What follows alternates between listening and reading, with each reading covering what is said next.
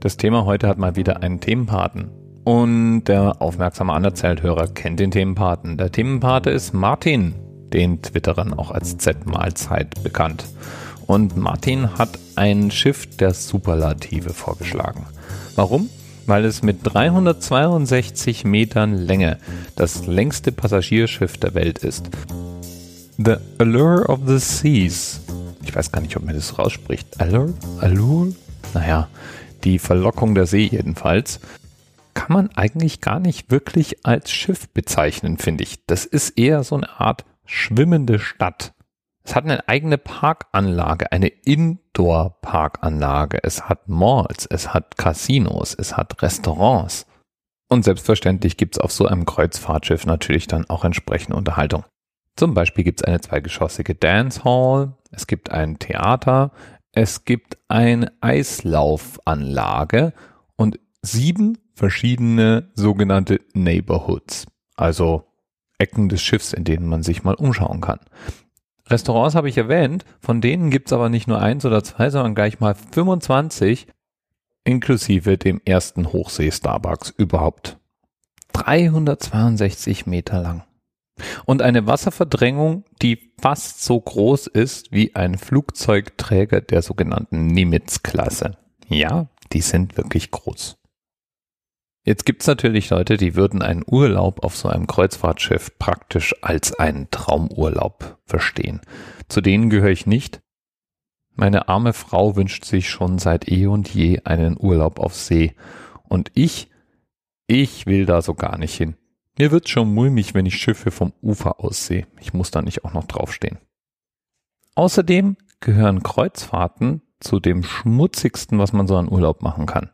Falls du dich schon jemals so ein bisschen schuldig gefühlt hast, weil du irgendwo mit dem Auto und nicht mit dem Rad hin bist, oder weil du in den Urlaub mit dem Flugzeug fliegst oder gar geschäftlich unterwegs bist, wie manche von uns, dann fühle dich einfach mal ein kleines bisschen besser, indem du mit einem Kreuzfahrtschiff vergleichst. Die fahren nämlich im Allgemeinen mit Schweröl.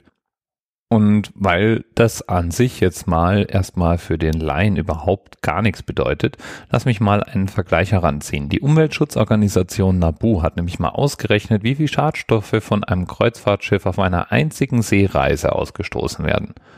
Und da kommt eine beeindruckende Zahl zusammen. So ein Traumschiff wird für die Natur nämlich ganz schnell zum Albtraumschiff. Bei vergleichbarer Strecke ist es nämlich so, dass ein Kreuzfahrtschiff auf einer einzigen Seereise in etwa so viel Schadstoffe in die Luft bläst wie fünf Millionen Autos. Und Kreuzfahrtschiffe gibt's weltweit wohl so um die 300 Stück. Kannst du jetzt einfach mal nachrechnen, was das bedeutet. Ach was, egal, oder? Schließlich im Urlaub, da geht es schon mal. Da musste ich jetzt auch spontan direkt mal an unseren alljährlich stattfindenden Silvesterfeuerwerkswahnsinn denken. Denn da sind die Relationen auch ähnlich absurd. Nur um es nochmal kurz auf der Zunge zergehen zu lassen.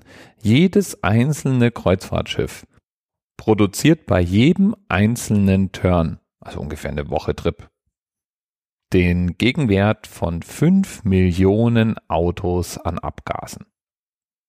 Und was hat das nun mit Feuerwerken zu tun? Zunächst mal nichts, nur die Absurdität. Es ist nämlich so, dass die eine Silvesternacht in Deutschland, also da, wo wir es mal so richtig knallen lassen und Feuerwerke in die Luft hauen, diese eine Silvesternacht produziert in etwa genauso viel Feinstaubbelastung wie acht Wochen lang Autofahren. Und zwar nicht ein Auto, sondern alle Autos in Deutschland.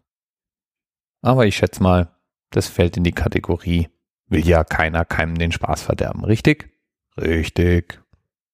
Wie viel muss man jetzt hinblättern, wenn man unbedingt mal zum Beispiel im Mittelmeer mit der Allure durch die Gegend fahren möchte? Das geht eigentlich im Vergleich.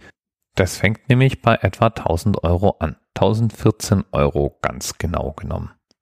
Und damit darf man dann eine Woche lang auf der Allure durch die Gegend fahren. Natürlich kostet Aufpreis, je nachdem, wo die Kabine liegt und welche Ausstattung und so weiter. Da kann man wahrscheinlich beliebig teuer werden. Und man sollte, glaube ich, auch nicht vergessen, dass man im Wesentlichen auf einem schwimmenden All-Inclusive-Hotel unterwegs ist.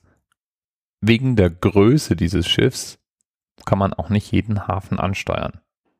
Der muss dann schon einigermaßen gut ausgestattet sein und vor allem über eine wirklich lange Kaimauer und großflächige Hafenanlagen verfügen.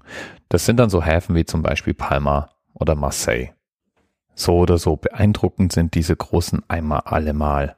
Und sehen würde ich das Schiff schon auch gerne mal wollen. Bis bald.